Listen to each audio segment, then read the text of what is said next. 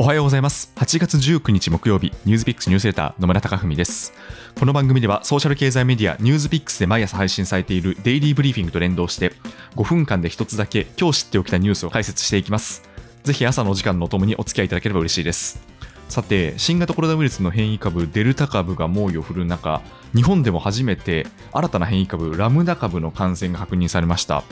でこのようにですね変異株が次から次へと出現する状況だとまあ、今後我々は1年に1回など定期的にワクチンを打っていく未来に突入するのではないかとも感じます。今日はですね、そんなワクチンの追加接種に関するニュースを取り上げたいと思います。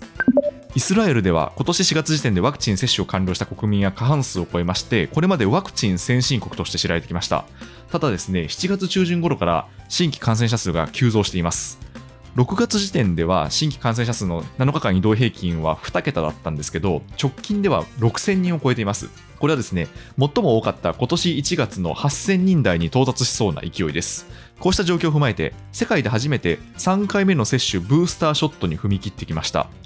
具体的にはですね、先月12日から臓器移植手術をした後など、免疫が低下した人々を対象に3次接種が始まりました。また先月30日には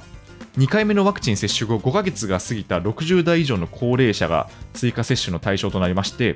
今月12日からは50歳以上の年齢層まで拡大されました。そして3日前の16日にはですねブースターショットの開始2週間で接種者が100万人を超えたという声明をイスラエルの保健省が出しました。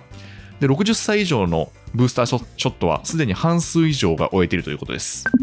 でこうした中ですね、イスラエルの医療保険制度を担う団体の一つ、マッカビは、ファイザーのワクチンについて、60歳以上を対象に3回目の接種について、有効性の調査結果を発表しました。それによりますと、3回目の接種を終えた14万9144人と、2回目が終えている67万5630人を比べたところ、3回目のグループでは接種後に感染が確認されたのは37人、そしてですね、2回目のグループでは1064人だということです。でこの結果ですね、60歳以上については、3回目の接種が発症を予防する効果は86%と推定されるとしています。でまあ、こうした状況を受けまして、アメリカも昨日18日に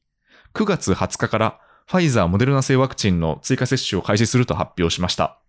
で、これはですね、少なくとも8ヶ月前に接種を完了した人が対象でして、主に医療従事者、福祉施設の入所者、高齢者への接種が優先されます。で、今月ですね、アメリカの食品医薬品局 FDA は、ファイザー、モデルナ製のワクチンについて3回目の接種を承認したばかりでした。日本ではあまり普及していないんですけど、1回の接種で済むジョンソンジョンソン製のワクチンについても、同様に追加接種が必要になるという見方を示しました。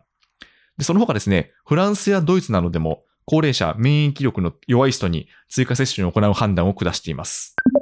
ただですね、あの WHO はこれまで異なる見解を示していまして、首席科学者が現時点で得られているデータからは必要ということは示されていないというふうに発言するなど、現時点では科学的根拠がないという立場です。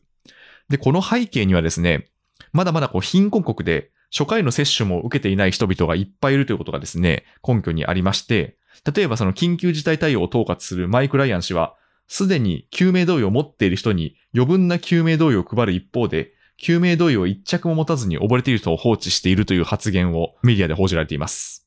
で、まあ、このコロナの議論はですね、リアルデータが不可欠でして、この貴重なリアルデータとして各国が注視しているのがイスラエルの動向です。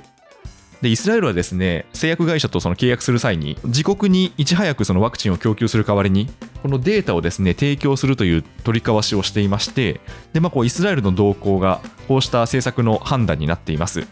なのでですね、他の国が3回目の接種をこれだけ進めているということは、まあ、今後世界の流れがそちらに傾く可能性は高いかなというふうに思います。ニュースピックスニュースセーター野村貴文でした。それでは良い一日をお過ごしください。